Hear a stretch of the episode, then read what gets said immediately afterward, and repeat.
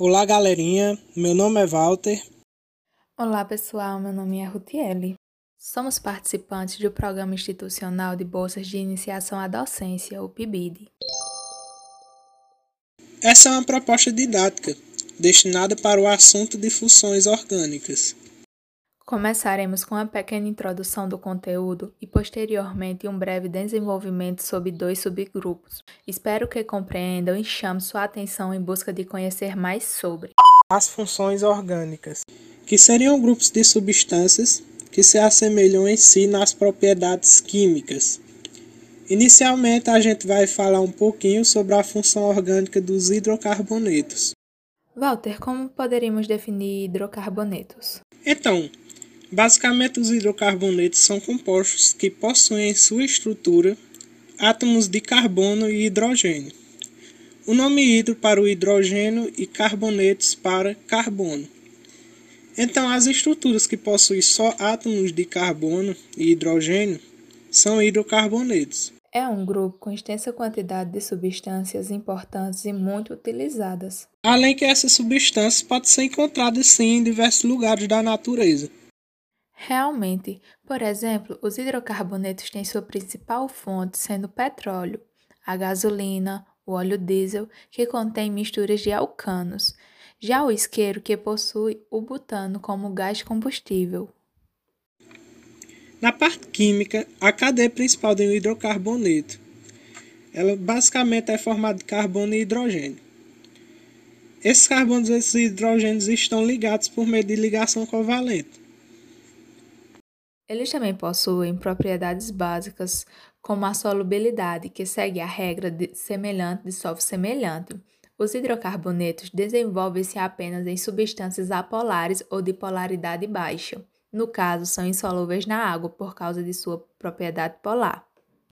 Possuem densidade menor que a da água, por serem praticamente apolares, tendem a ficar mais distante uma molécula da outra, resultando em menos moléculas por unidade de volume.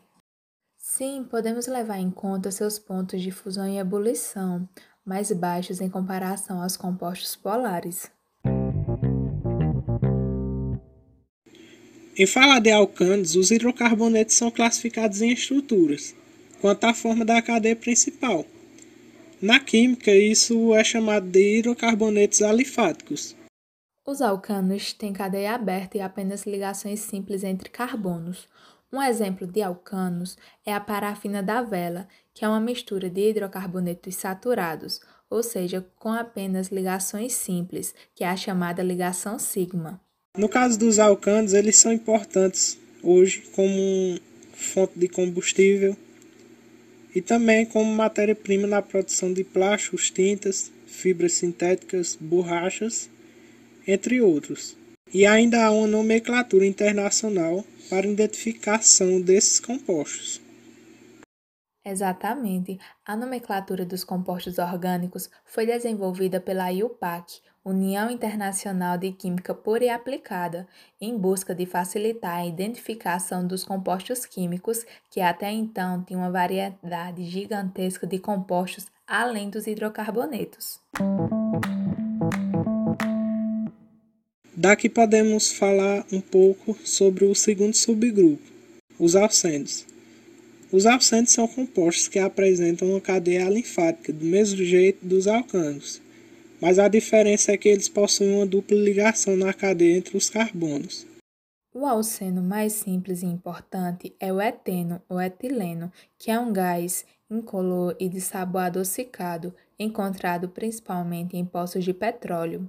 O eteno é usado como combustível, como auxiliador no amadurecimento artificial de frutas, como narcótico e na fabricação de plásticos como polietileno. As propriedades dos alcânios praticamente são as mesmas dos alcanos. São compostos apolares e solúveis em água.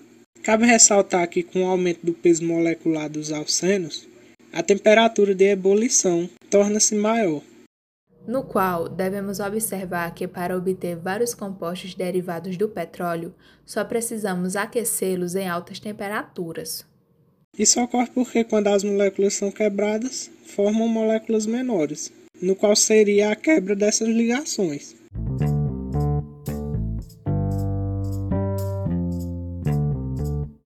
Pessoal, qualquer dúvida do assunto, se tiver alguma parte que vocês não compreenderam bem no livro de vocês, podem saber um pouco mais a partir do capítulo 1.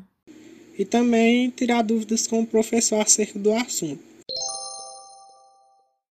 Então, essa foi uma aula introdutória sobre as funções orgânicas e os hidrocarbonetos. Além disso, passar exemplos e aplicações no cotidiano. Espero que possam notar a importância desse assunto e refletir a importância da química orgânica no seu dia a dia. Então vamos ficando por aqui, desejando a vocês bons estudos e até a próxima!